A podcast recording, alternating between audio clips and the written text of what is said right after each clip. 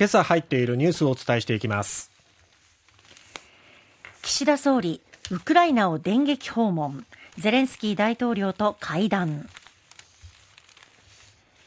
中国とロシアが首脳会談。安全保障や経済協力を盛り込んだ共同声明へ。韓国のユン大統領日本との関係改善に意欲を示す。裁判のやり直しが決まった袴田巌さん。報告集会に参加し喜びを分かち合う。WBC 侍ジャパンがメキシコを下し3大会ぶりの決勝進出。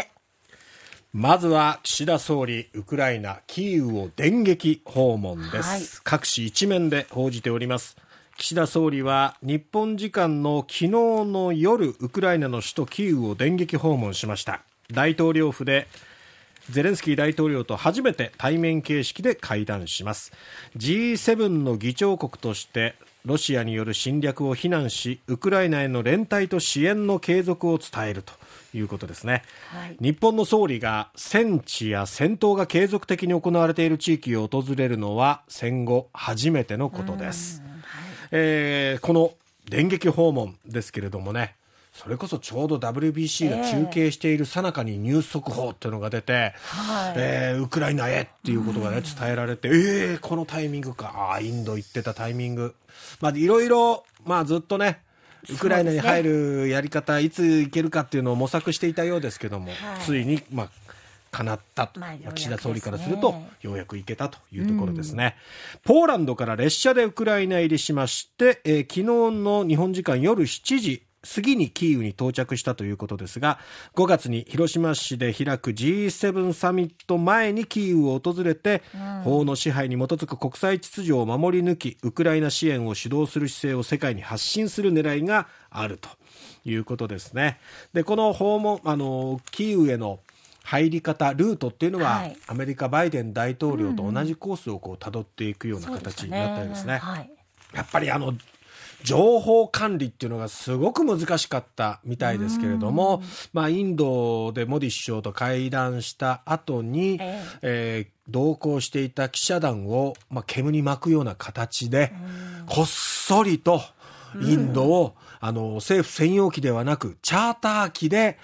えー、旅立って、そして、えー、ポーランドに入りそこから車列車使ってウクライナに入ったということですね。はい、でまあ、ウクライナに対して、まあ、武器の供与などは日本はできませんから、えやはりウクライナが期待するところとしては復興支援というかやっぱり東日本大震災や阪神・淡路大震災大きな地震から復興を遂げていった日本のその力っていうところに、ねはい、えー、期待をしているようですからね、うんうんうん、えー、日本には日本のできることっていうのがあると思いますのでそういったこう支援につながっていくといいなと思います。ただロシアはこれに対して反発するのは必至と見られておりまして、ロシアの国防省は昨日、日本海上空をロシア軍の長距離爆撃機2機がおよそ7時間にわたって飛行したと発表していると。いうことなんですね。その、えー、ロシアですけれども、中国との、ね、会談ですね、えー、ロシアのプーチン大統領と中国の習近平国家主席は昨日モスクワで公式の首脳会談に臨みました。プーチン氏は我々の多面的で互恵的な協力関係は活発に発展していくと確信すると表明。習近平氏も双方の協力分野は拡大しさらに全面的に前進しているとしロシアとの連携をさらに強化していく姿勢を示したということなんですけども、まあ、習近平国家主席としても、えー、ロシア側に対して、えーまあ、このウクライナ情勢安定するように、まあ、平和的な解決に向けて12の項目を示したというふうな報道もあるんですけれどもね、はい、ただ、まあ、ロシア寄りの条項で、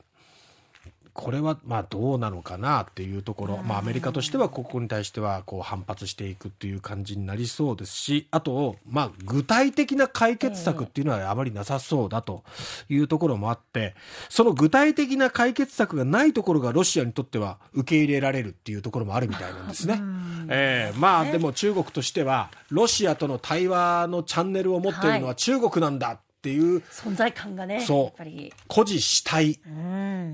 うんだけなのかなっていうね なんかそういうところもなんか見え隠れしましたけれどもね、えー、ただまあロシアと中国が結びついていく強く結びついていくっていうところに対して、はい、まあアメリカはどう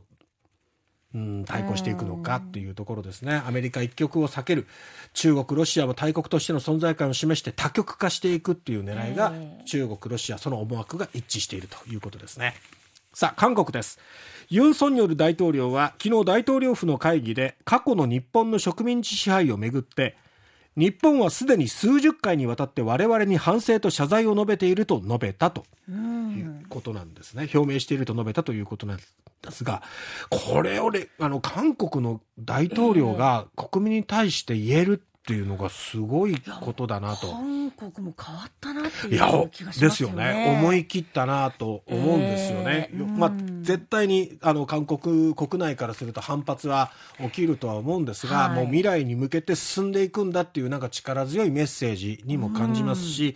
日本政府としてはこれを韓国国内の問題だってするんじゃなくってしっかりこう、まあ、支援していくというかサポートしていくっていうことも大事なのかなと思いますしそこに対してはより経済的な結びつきっていうのがね、うん、大事になっていくのかなと思いますのであのーまあ、韓国との間で言うと、まず軍事的な結びつきで言うと、軍事情報包括保護協定 G ソミアですね、はい、この正常化について外交ルートを通じて韓国は日本側に正式に通知したと発表しました。うん、また、日韓が互いに相手を輸出手続きの優遇国から外している問題をめぐって、韓国が先行して日本を優遇国に戻すための法的な手続きを進める方針を示したと